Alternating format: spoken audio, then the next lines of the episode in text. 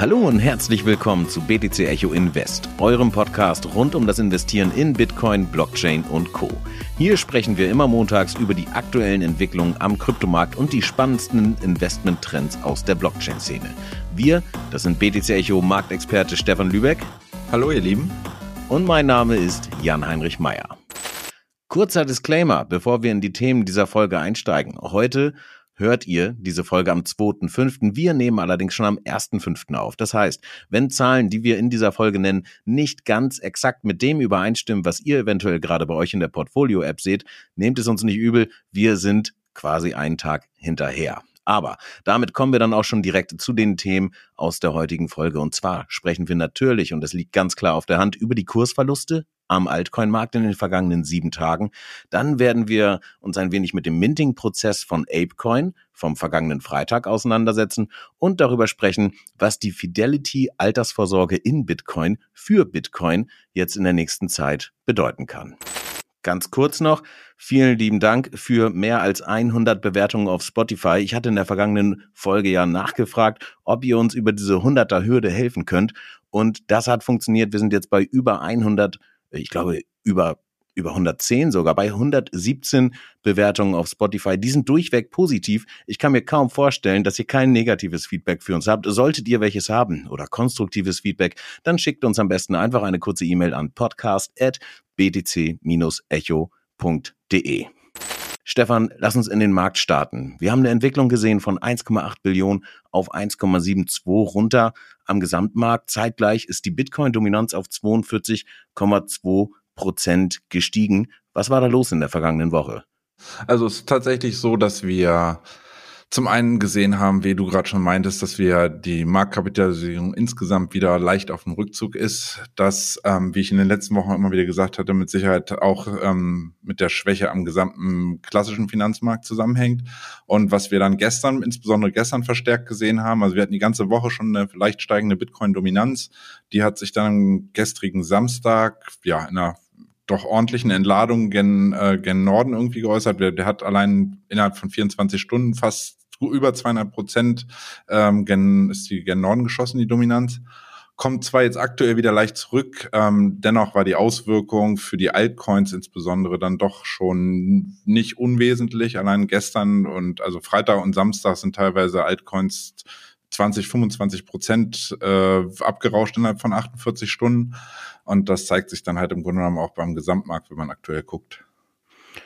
Wenn wir so ein bisschen die Brücke schlagen, vielleicht von Bitcoin zu Gold, was ja häufig getan wird, die Diskussion, ob Bitcoin eventuell digitales Gold sein könnte, ähm, dann kann man, glaube ich, jetzt mit Blick auf die vergangenen sieben Tage sagen, da war eine gewisse Kurskorrelation da, oder? Also äh, Gold ist ein bisschen gefallen, Bitcoin auch ein bisschen gefallen. Du hast gerade schon gesagt, die Altcoins sind erheblich stärker abgerauscht. Findet da gerade so eine Art Entkopplung statt oder einigen Bitcoin und Gold sich da auf einen gemeinsamen Weg? Ähm, ja, also beide sind ja, werden ja, wie, wie das hatte ich glaube ich auch in der Vorwoche erwähnt, ähm, die werden ja beide gegen US-Dollar gehandelt. Also sprich, die Paare sind Bitcoin US-Dollar und Gold US-Dollar. Ähm, jetzt ist es so, dass der US-Dollar selber einen Sechs-Jahres-Hoch diese Woche gemacht hat, extrem stark äh, gen Norden zieht. Äh, wird auch jedem aufgefallen sein, der demnächst mal einen USA-Urlaub plant und dann mal auf das Euro-US-Dollar-Park guckt, sieht auch, dass der Euro enorm gelitten hatte. Und es ist eigentlich so, dass ähm, Bitcoin und das als digitales Gold und äh, das klassische physische Gold mehr oder weniger ähnlich stark zurückgekommen sind. Also wirklich beide die gleiche Bewegung gemacht haben und auch im Wochenvergleich, ja, ist Gold ein wenig geringfügig weniger gefallen als Bitcoin, aber im Prinzip hat sich Bitcoin, wie du schon sagst, auch gerade wenn man Blick im Verhältnis zu den zu den Tech-Werten, wo wir immer gesagt hatten, okay, wenn Technologie fällt, wir werten Kryptos als Technologie-Wachstumsbereich, ähm, wird es gleich mindestens ähnlich stark abgestraft, wenn nicht sogar stärker als die Tech-Aktien selber. Das ja hat sich dieses diese Woche im Grunde genommen mal gedreht. Äh, ja, wenn man sich dann Werte wie Amazon oder so anguckt, da ist dann im Grunde genommen Bitcoin diese Woche der Fels in der Brandung gewesen. Mhm. Ganz anders dann aber die Altcoins, ne? Du hast gerade Amazon schon angesprochen, da war ähm, ein Wochenverlust von 17 Prozent. Das ist ja fast schon, schon episch, oder? Ähm, das ist der größte Wochenverlust seit 2014. Das ist richtig. Äh, die, die Quartalszahlen haben nicht überzeugt. Also die haben im Grunde genommen die Lieferkettenproblematik, die wir weltweit sehen, hat halt Amazon jetzt auch ähm, erreicht und sie haben halt bislang immer viel ähm, ja, im Grunde genommen der fehlenden Umsätze aus dem reinen Verkaufsbereich kompensieren können mit ihren AWS äh, Cloud Server ähm, Dienstleistung, die ist auch weiter am Steigen. Also Cloud-Service werden nachgefragt, aber jetzt sagen Leute zunehmend, das kann jetzt hier nicht das einzige Standbein sein. Und es ist auch weniger, als die Analysten gehofft hatten, gestiegen, der, der Umsatzwachstum beim AWS selbst. Ja, und das beides hat dann dazu geführt, dass die Analysten gesagt haben, okay, die Zahlen sind dann doch eine Ecke schlechter, als wir antizipiert hatten. Und dann wird einfach brachial auch äh, der größte Online-Retailer der Welt einfach mal abverkauft. Und er hat mit Sicherheit auch dafür gesorgt, dass der, der Nasdaq ähm, ja, 5% auf Wochensicht, nee, gar nicht war an einem Tag, ne? Am, am Freitag alleine, Richtig. glaube ich, ist der Nasdaq um 5% abgeschmiert. Ähm, das hängt natürlich ganz klar miteinander zusammen, aber inwiefern hängt das tatsächlich jetzt mit den Altcoins zusammen? Also Glaubst du, dass es wirklich einfach aufgrund des Investmentverhaltens in diesen Bereich der Digitalisierung äh, so stark miteinander verknüpft ist oder steckt da noch was anderes dahinter? Ähm, wie du schon sagst, wo du auch gesagt hast, digitales Gold ist Bitcoin oder das, was ja auch nicht wenige ihm beimessen. Ähm, wenn man jetzt mal überlegt, dass man, dass man im Grunde genommen sagt, wir haben zum einen den Kryptowährungsmarkt und wir differenzieren aber nochmal vielleicht zwischen Bitcoin und dem Rest und dann vielleicht sagen wir nochmal zwischen den großen Layer 1 Projekten wie Ethereum zum Beispiel und dem Rest, ähm, ist es natürlich immer so, dass wenn ein Sektor potenziell unter Wasser gerät, dass dann mehrheitlich die, die Projekte, in diesem Fall die äh, Kryptowährungen abverkauft werden, wo, ja, ich sag mal, die Zukunft noch unklarer ist und die im Grunde genommen noch, ein, noch ein höheres Risikoinvestment sind als Kryptowährungen ohnehin schon. Und ähm, gepaart mit der Information, dass die ja auch gegen US-Dollar wiederum gehandelt werden. Mhm. Und gepaart mit der Information, dass du sagst, die Bitcoin-Dominanz steigt. Das heißt, Leute ähm, switchen in Form der Währungspaare Altcoin versus Bitcoin wieder zurück in Bitcoin und sagen, okay, ähm, ich bin auf der sicheren Seite, ich will ja eh Bitcoins vermehren, lang, langfristig und Altcoins sehen gerade nicht gut aus. Ich bleibe erstmal an der Seitenlinie, bis ich, weil ich eventuell wieder über ein Altcoin-BTC-Paar wieder in, in den Altcoin-Sektor investiere.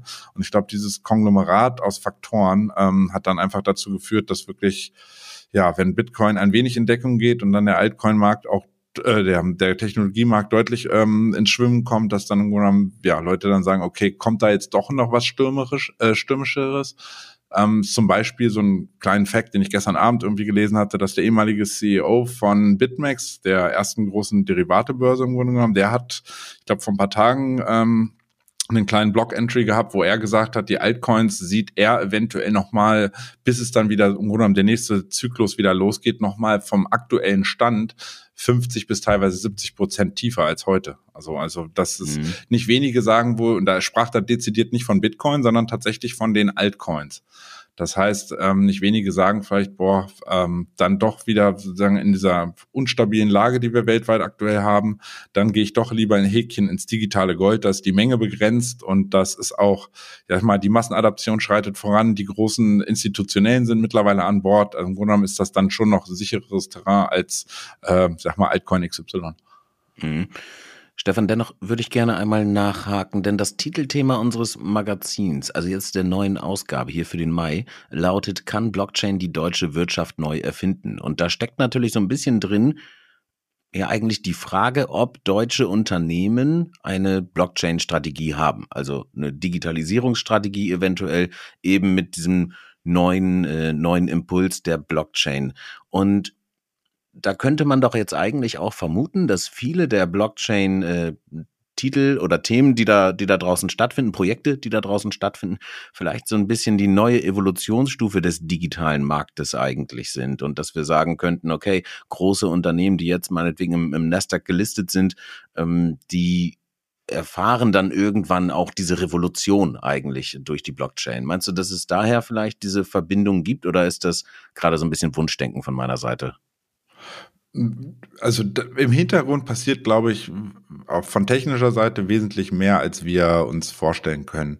Also ich weiß, dass ich vor ein paar Jahren irgendwann weiß ich, da war ich auf einem Vortrag und da ging es ähm, darum, auch sozusagen, wie kann die Industrie Blockchain nutzen und da gab es schon Pläne von BASF, zum Beispiel ihre Lieferketten der Chemikalien zu tracken und das dann aber auch im Grunde genommen autark aufzubauen mit einer eigenen, ich sag mal, BASF-weiten internen Blockchain. Ähm, sp sprich, das sehen wir nicht. Sowas wird nie gehandelt werden. Das sind dann keine in Häkchen Kryptowährungen, wie wir sie kennen, sondern die nutzen einfach die Technologie im Hintergrund. Also ich glaube, wir sind in Deutschland nicht so weit zurück, wie immer einige denken. Die Unternehmen schauen da sehr wohl rein, gehen, gehen auch erste vorsichtige Partnerschaften ein. So Deutsche Telekom ist da ja auch irgendwie an Bord bei mehreren Projekten. Ähm, und ich, ich, glaube schon, dass sie die, den, die Vorteile erkannt haben und perspektivisch allein schon um, ich sage mal, Unternehmen ja, ein Hauptanliegen von Unternehmen ist immer Aktionäre zufriedenstellen und das können sie oftmals nur mit ja, sogenannten Synergien und Synergien sind leider im Realen nicht selten sowas wie Entlassungen von Mitarbeitern oder einfach Systemoptimierung, wo man potenziell ja einfach Automatisierung ja auch viel, ne? Ja. Genau. Und wenn man dafür im Endeffekt die Blockchain-Technologie benutzen kann, um nicht mehr überall das gute, ich meine, wer kennt es nicht, äh, das gute klassische vier Augen oder sechs Augen Prinzip walten zu lassen, sondern man im Grunde etwas über die, über die Blockchain Blockchain so dann anders abbilden kann oder effizienter abbilden kann, dann ähm, denke ich, wird sich auch die deutsche Wirtschaft dem nicht verschränken. Mhm. Noch einmal ganz kurz der Bogen zurück zum Magazin. Äh, ich habe ja gerade gesagt, das ist so das Titelthema der neuen Ausgabe. Mit dem Code INVEST bekommt ihr auf das Magazin 25% Rabatt auf btc-echo.de-shop. Mit dabei auch in diesem ähm, in dieser Ausgabe ist ein Interview mit Frank Thelen, der sich genau eben zu diesem Themenkomplex deutsche Wirtschaft und Blockchain äußert. Und es wurden viele Experteninterviews direkt mit den deutschen Unternehmen geführt. Also einfach mal reinlesen, würde ich sagen. Aber Stefan, lass uns weitergehen zum nächsten Schritt. Und ich glaube, ich habe den Wortwitz letztes, letzte Woche auch schon gemacht. Aber also der nächste Schritt zu steppen. Denn das sind jetzt mal ja eigentlich einigermaßen gute Nachrichten im Vergleich zu dem, was wir sonst gesehen haben. Steppen hat in den letzten sieben Tagen oder der GMT hat plus sieben Prozent gemacht. Das heißt, da sind wir immer noch weiterhin auf dem Weg nach oben im Kurs und zwischenzeitlich war es sogar noch stärker. Ne? Also da waren zwei starke Peaks und die sehen fast aus wie so Hürden, also in diesem Kursverlauf. Und ich frage mich so ein bisschen, wir haben jetzt zu lange irgendwie gute Nachrichten von Steppen bekommen. So langsam müsste der Pumarong doch mal zurückkommen, oder? Äh, du, wie gesagt, bei Axie Infinity, dem ersten Play-to-Earn-Player, da hat man ja gesehen, das ging über Monate hinweg. Also dafür, dass das mhm. Projekt ist ja wirklich noch jung. Ich meine, der Charts sind jetzt 7. März, ist die erste Woche äh, auf Binance gehandelt. Was sind das, noch nicht mal zwei Monate? Und ich glaube, dieses Interesse, weil es halt etwas ist, wo Leute sich physisch äh, sozusagen auspowern können und sie zeitgleich vor allen Dingen ja weltweit wir eine große äh, Läuferschaft haben. Ich jedes Jahr sehe, wie viele mhm. Leute hier nach Laufverrückte nach Berlin kommen, am Berlin-Marathon teilzunehmen. Ähm, kann ich mir aktuell zumindest noch vorstellen, dass es, ja, solange man dort äh, der Hype weiter da ist und ich sag mal, man läuft auch im Sommer tendenziell oder in der Zeit quasi in den kommenden sechs Monaten mehr, als man in den Wintermonaten tendenziell würde. Äh, wieso soll es nicht so sein, dass die als Platzhirsch da noch eine, ja, eine gewisse längere Halbwertszeit haben, sich da oben irgendwie zu entwickeln und dann noch weiter zu steigen. Also das mhm. ist so meine Grundidee. Ich habe hab jetzt gelesen in den letzten paar Tagen, es kommen jetzt zunehmend Konkurrenzprodukte, tatsächlich kleinere, aber die haben weder einen riesen Sponsor Lauf, aller Laufschuhhersteller ähm, ASICS, ähm, noch ja haben sie, ich sag mal, die die die mediale Präsenz aktuell irgendwie steppen, den den den Rang ablaufen zu können, sag ich mal. Mhm. Ähm, Apropos Schuhe, weil du es gerade gesagt hast, wir haben Feedback bekommen aus der Community, also von, äh, von einem Hörer ähm, auf YouTube, also nicht auf äh, Spotify, sondern auf YouTube, dass man für ähm, das Laufen mit Steppen oder das Verdienen äh, des GMT tatsächlich doch Schuhe benötigt. Ich glaube, Stefan, du hattest letzte Woche gesagt, ist gar nicht notwendig, aber. Das ist richtig. Ja. Das ist quasi eine Fehlinformation meinerseits gewesen. Ich habe ähm, dadurch, dass ich mich mit zwei Freunden unterhalten habe, die da so früh in dem, ähm, in dem Ding dabei waren. Ähm, ich weiß nicht, wie die sich das genau besorgt haben, aber die hatten in jedem Fall so einen Free Code, dass die auch ohne Schuh, dass die unmittelbar in der, ich glaube, Alpha-Phase der, der App schon testen konnten. Mhm. Und die haben mir das halt dadurch, dass ich mich persönlich, ich bin nicht der Läufertyp und ich habe mich für das Projekt nie wirklich interessiert, ähm, habe ich dann selber es gar nicht ausprobiert und einfach die, ich war, hatte im Hinterkopf, okay, die konnten das einfach so klicken. Ähm, da waren mir irgendwie die Details entfallen. Es ist tatsächlich so, dass man, ich weiß nicht, wie der aktuelle Basispreis noch ist von dem in Häkchen der absoluten Latsche, so der Basislatsche, die man da kaufen kann. Mhm. Ähm, das war, ein Kollege von uns hatte im Februar einen Artikel drüber gemacht. Zu dem Zeitpunkt war es so, dass es mit 500 Dollar losging und er schrieb in seinem Artikel selber, die teuersten Laufschuhe, die er je gekauft hat, sind noch nicht mal physische Schuhe. Ähm, genau. Insofern, wenn ihr euch dennoch dafür weiter interessiert und wie das auch mit den Activation Codes läuft. Man kriegt täglich im Grunde genommen gibt es neue Activation Codes, wo sie probieren im Grunde genommen den, ja, dem großen Interesse irgendwie äh, so ein bisschen Einheit zu gebieten, dass auch deren App, weil ich denke ich mal performance-technisch und so da nicht irgendwelche Probleme bekommt. Deswegen lassen sie nur jeden Tag so und so viele neue Läufer ins, ins Netzwerk oder ins, ins Ökosystem sozusagen rein. Ähm, nichtsdestotrotz ist es tatsächlich so, dass man einen Schuh braucht und äh, die Preise laut Artikel von ähm, einem Kollegen waren damals um 500 Dollar. Ich hörte jetzt vor ein paar Tagen, dass es immer noch so um 1000, 1200 Dollar irgendwie losgehen würde. Aber tatsächlich ist es so, dass man, um überhaupt diese App nutzen zu können und mal zu gucken, wie viel könnte man dann da reinlaufen in Häkchen, wie viel Geld, äh, muss man sich tatsächlich so ein paar Schuhe kaufen. Mhm. Du hast gerade schon den Artikel angesprochen, ne? Giacomo ist das, äh, Giacomo Mayhofer äh, schreibt den ähm, Artikel und der macht so einen Erfahrungsbericht daraus. Das heißt, er wird ein bisschen da mit den Schuhen durch die Gegend laufen und dann sicherlich mal einen kleinen Report dazu veröffentlichen. Aber dann, äh, weiter geht's zu Doge habe ich jetzt einfach mal mit reingenommen, weil die Bewegungen in dieser Woche im Chart sehr ja sehr, sehr stark waren, sehr krass waren. Ne? Hängt natürlich damit zusammen, dass äh, es die Mitteilung gab, dass Elon Musk jetzt Twitter übernimmt. Ähm, und daraus wurde dann natürlich direkt wieder irgendwie so eine Hype-Nummer. Ne? Also ich weiß nicht, wie es dir geht, Stefan, mir persönlich geht so langsam so ein bisschen auf den Zeiger. Also kaum macht Elon Musk da draußen irgendetwas, ähm, geht die Community von Doge auf jeden Fall schon mal davon aus, dass es irgendeinen Adoption Drive haben wird. Und da ist bei Twitter natürlich diese ganze äh, Tipping-Geschichte irgendwie Thema. Wie schätzt du das ein? Also werden wir in Zukunft äh, Doge-Tipping auf Twitter erleben oder ist das gerade einfach wirklich nur heiße Luft? Ähm, ich glaube, das ist sogar tatsächlich die falsche Frage. Ähm, Entschuldigung, dass ich das so sage.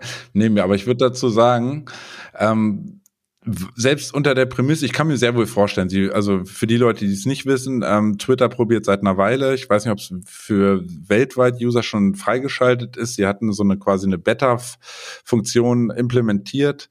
Ich glaube, meine auch für iPhone-User war das zuerst, dass die ähm, Bitcoin-Mikrobeträge im Grunde genommen spenden können an Freunde oder wenn jemand einen tollen Artikel verfasst hat oder was Tolles gelingt hat, dass man sich dafür ein Häkchen bedanken kann.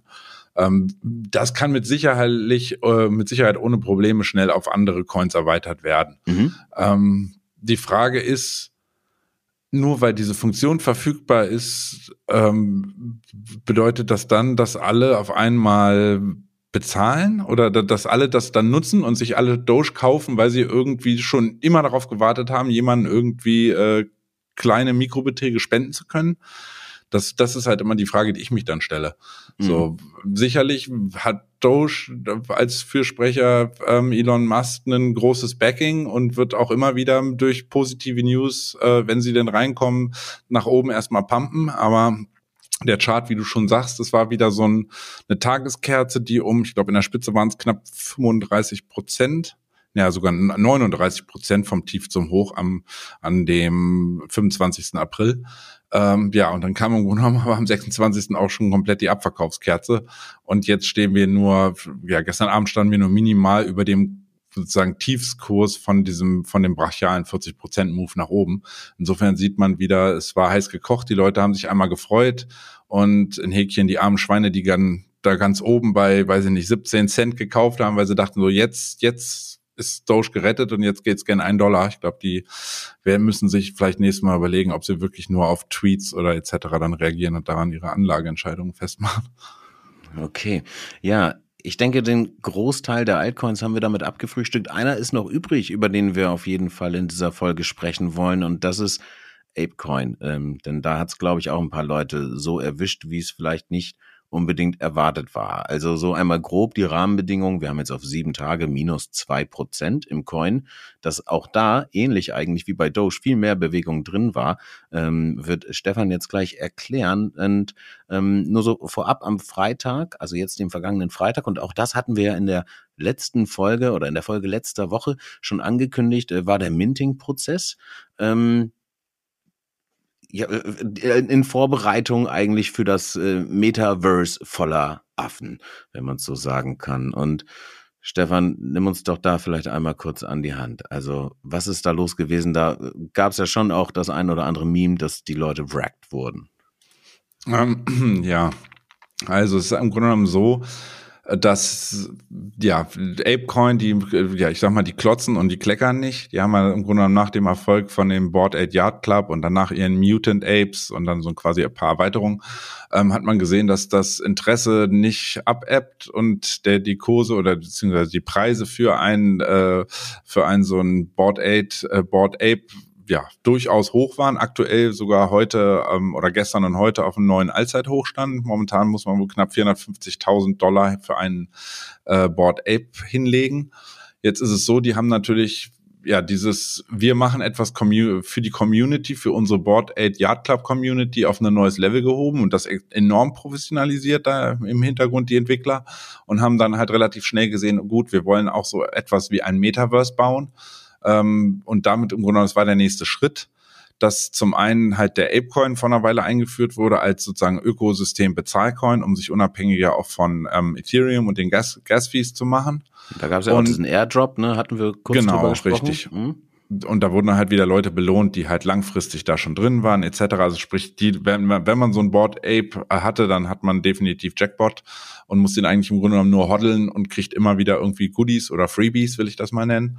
Und ja, und jetzt war es im Grunde genommen so, der nächste Schritt war, dass sie vor einer Weile angekündigt haben, wir bauen da ein Metaverse, uh, The Other Side ähm, heißt das Metaverse. Und dann ging es eigentlich relativ schnell, dass sie dann vor ein paar Wochen angekündigt haben, okay, wir werden jetzt ähm, das umsetzen zum 30. April hin und wir werden den Land Sale starten via NFT Minting, also im Grunde genommen Landverkäufe in dem digitalen Metaverse, wie wir das auch von Decentraland und Sandbox etc. kennen. Und ähm, die kleine, eine Besonderheit war im Grunde genommen bei der Auktion gestern für diese Landverkäufe, dass die dass es eine sogenannte Dutch Auction war, sprich ähm, am Anfang ist der Preis für ein äh, für ein Landstück extrem hoch und fällt dann im Grunde genommen ja je länger niemand kauft in Häkchen, gibt es in bestimmten Intervallen, wird im Grunde genommen der Preis, den man wohlgemerkt in Apecoins zu entrichten hatte, das erklärt auch, weshalb es diesen hohen Spike auf bis fast 28 mhm. Dollar gab, ähm, entrichten musste. Und ja, das Problem eigentlich äh, war das, wo du auch darauf ansprichst, dass, dass es dann im Endeffekt nicht so gut weggekommen ist. Dabei generell sind die Dutch Auctions eigentlich eine elegante Nummer, um sowas zu machen. Problem ist nur, wenn man auf ein Ethereum-Netzwerk trifft, was, äh, wo, glaube ich, vergessen wurde, dass sobald viele Leute was gleichzeitig machen wollen, die Gas-Fees in die, in die Höhe schießen und Leute, weil sie dann auch wahrscheinlich wieder bestimmte exklusive Landstücke, die wahrscheinlich ganz toll gelegen sind, äh, kaufen wollten, dann ähm, ja ab, absolut anormale hohe Gas-Fees erlaubt haben, was dann im Endeffekt dazu geführt hat, dass durchschnittlich für einen NFT-Mint, äh, wenn das denn so stimmt, tatsächlich, was ich heute Morgen gelesen habe, um die 6000 Dollar zu entrichten waren nur an Gas-Fees. Also da gibt es also dann nur, so nur, teilweise... Nur die Gebühren. Nur genau, das sind nur die reinen Überweisungsgebühren. Ja. Ähm, wie die Preise für die NFTs selber waren, da hing es dann wiederum ab, zu welches, wie früh oder wie spät man gekauft hat. Also sprich, hat, ist man auf Nummer sicher gegangen und ist direkt reingefummelt zum in Häkchen teuersten Preis oder mhm. hat dann darauf spekuliert, dass durch die Dutch Auction der Preis weiter fällt und man im Endeffekt dann ein Schnäppchen machen kann für so ein äh, Landstück im Ape Metaverse. Ähm, ja, es ging dann wohl relativ nach hinten los aufgrund der extrem explodierenden ähm, Gaspreise, also über, Überweisungsgebühren. Und was dann, ich sag mal, wenn Leute sich tatsächlich ähm, überlegt hatten, ich hatte mich selber zum Beispiel auch re registriert, es gab dann eine Seite Something is Brewing, die wurde im Februar, glaube ich, live geschaltet und alle Leute, die sich bis zum 1. April dort registriert hatten, ähm, hatten ähm, waren auf der Whitelist und hatten die Möglichkeit, ein, ein Landstück zu kaufen, auch ohne ähm, im Besitz eines, eines Sport Ape zu sein. Äh, ja, ich guckte dann einmal drauf und sah, okay, also nee, bei so einen Gasgebühren, das ist es mir dann doch nicht wert und dementsprechend musste ich dann selber auch die Segel streichen. Hab gesagt, also das allein, selbst wenn ich daraus vielleicht mal perspektivisch irgendwann Gewinn machen könnte, ich, ich, ich, ich strebe, also strebe mich die, strebe mir die Nackenhaare, wenn ich weiß, ich soll sechs oder siebentausend Dollar für eine eine digitale Überweisung, die eigentlich binnen ja, Sekunden abgeschlossen sein sollte, irgendwie bezahlen soll.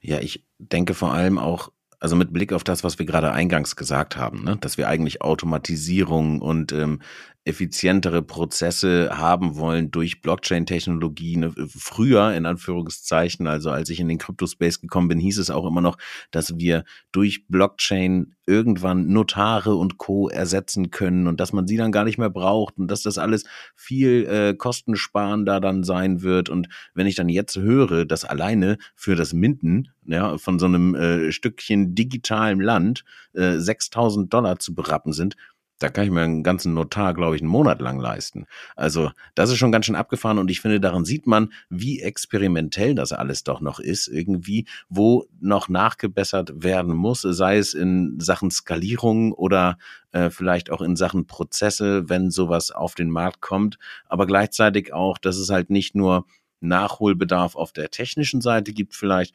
sondern dass es zeitgleich einfach auch noch wahnsinnig overhyped ist. Also auf jeden Fall manche Themen. Und das ist, ja, finde ich eine, eine ziemlich spannende Mischung, ja.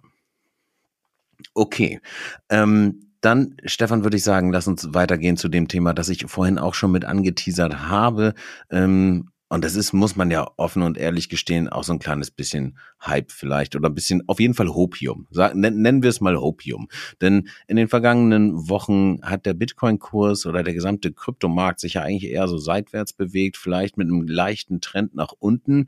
Und nun sind ganz gute Neuigkeiten rausgekommen aus den USA, nämlich von Del äh, Fidelity, also dass dort eine Altersvorsorge oder die Altersvorsorge, die Fidelity anbietet, ne, also großer Insti, ähm, auch Bitcoin mit aufnehmen soll. Und da ist natürlich ähm, äh, Twitter-Star Michael Saylor von MicroStrategy direkt mit aufgesprungen und hat gesagt, ja, alles klar, das werde ich auch meinen Mitarbeitern da draußen mit anbieten. Glaubst du, dass das ein Stückchen Hoffnung ist, an das wir uns dann, also äh, dass wir mit auf diese Perlenkette der vielen kleinen Hoffnungskugeln äh, aufziehen können, die wir in den letzten Folgen besprochen haben, ähm, ja, die dann dafür sorgen werden, dass wir wieder einen positiven Kurs sehen werden bei Bitcoin, vielleicht in den nächsten Monaten wenigstens. Also wie du das jetzt so mal vorsichtig formulierst. Ja, ich hoffe halt einfach, dass da endlich mal was passiert, weil wir haben ständig solche Nachrichten. Also da sind Instis, sei es jetzt Fidelity oder äh, BlackRock hat jetzt auch noch mal irgendwie einen neuen Blockchain äh, ETF gestartet. In Australien hatten wir gute ETF News. Die Volksbank äh, Bayern Mitte verkauft jetzt irgendwie Bitcoin und die kommen direkt, hat sich äh, angemeldet und möchte eine Krypto-Verwahrlizenz. Das sind alles irgendwie gute Nachrichten, aber den Bitcoin-Kurs scheint das überhaupt nicht zu interessieren. Und deswegen sage ich Hopium und deswegen frage ich so vorsichtig. Ähm, das, worauf du ansprichst, ist dieses 401k, also 401.000 heißt das. Das ist tatsächlich so ein Terminus in Amerika, den die dafür benutzen, was eigentlich bedeutet nur, dass ähm, Leute jetzt bis zu 20 Prozent ihrer Altersvorsorge in alternative Assets, in diesem Fall jetzt das neue Asset ähm, Bitcoin investieren können. Ähm, tatsächlich ist es nichts brandneues. Also es gibt mitunter, äh, wir brachten ja auch den Artikel dazu raus, dann bekam ich direkt ein, zwei Nachrichten, du, das gibt's aber in Häkchen schon ein bisschen was länger, nur dass es in Häkchen nur kleine Fonds angeboten haben für ihre Mitarbeiter und das einfach noch nicht so medial irgendwie gehypt war. Also sprich technisch möglich und auch rechtlich möglich. In Amerika ist das wohl schon seit einem Weilchen. Ähm, du hast recht, äh, wenn Fidelity aufspringt, ist das schon eine Ansage für die Leute, die Fidelity nicht kennen. Das ist der größte, drittgrößte Vermögensverwalter der Welt. Also sprich nicht irgendwer. Und die wiederum verwalten natürlich, haben unglaublich viele Kunden, die, deren Kunden sind teilweise auch wieder Pensionsfonds etc.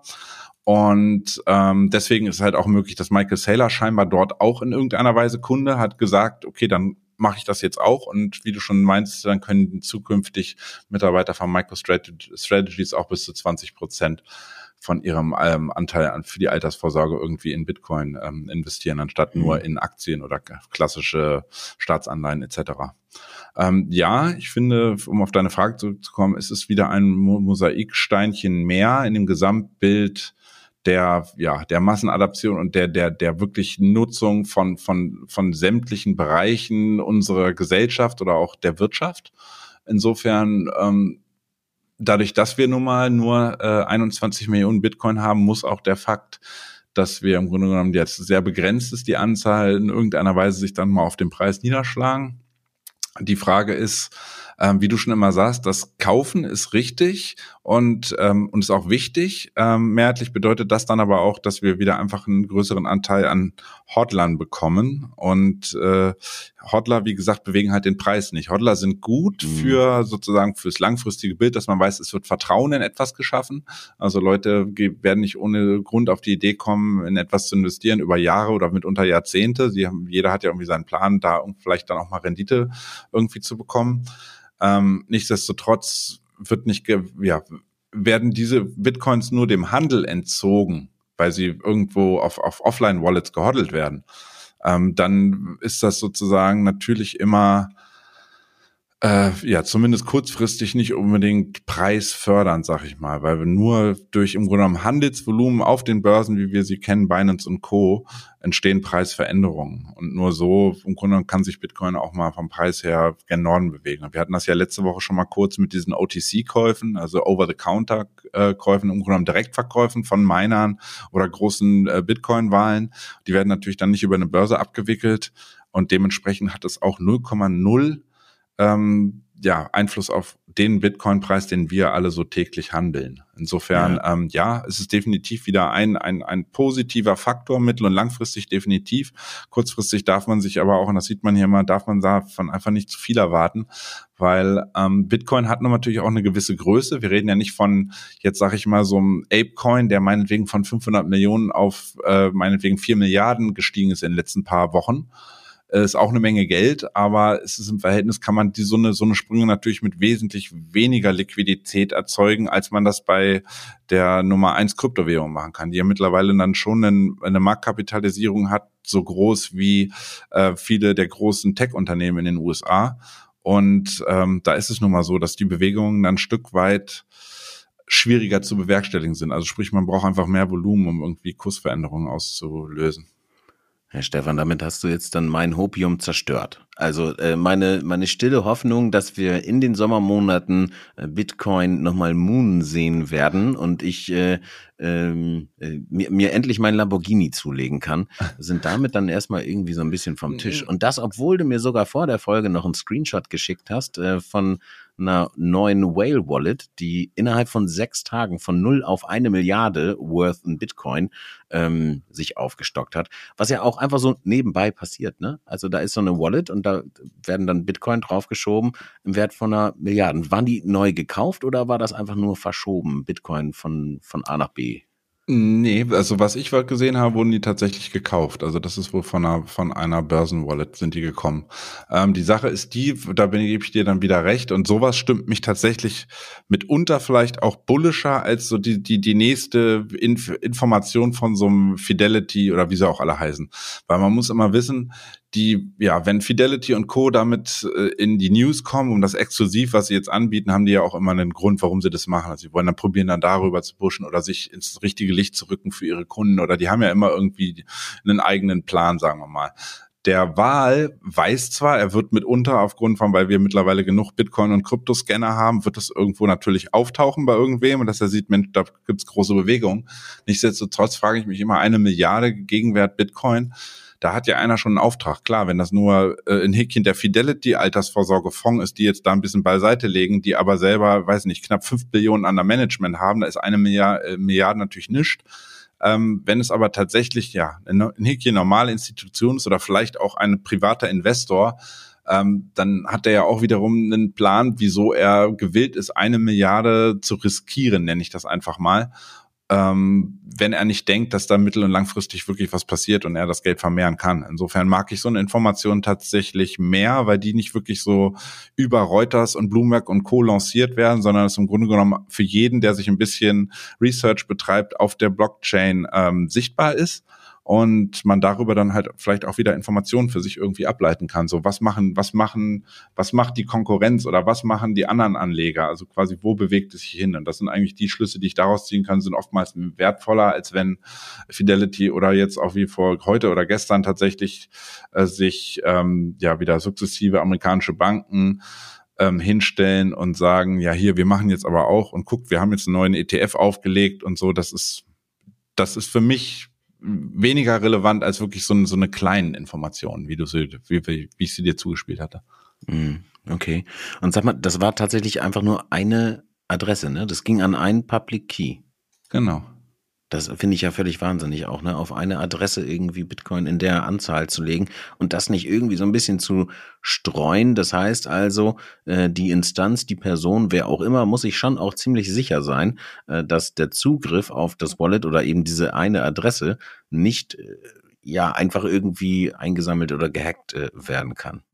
An dieser Stelle vielleicht noch kurz, äh, wie immer erwähnt, ne, dass es sich bei diesem Podcast natürlich nicht um Anlageberatung handelt, sondern lediglich um Beobachtungen, die wir so am Markt machen. Das hat man, glaube ich, an dem Beispiel gerade ganz gut sehen können. Und ihr entscheidet natürlich selbst, ob und wenn ja, dann in welche Projekte ihr zu welchem Zeitpunkt investiert oder eben halt auch nicht.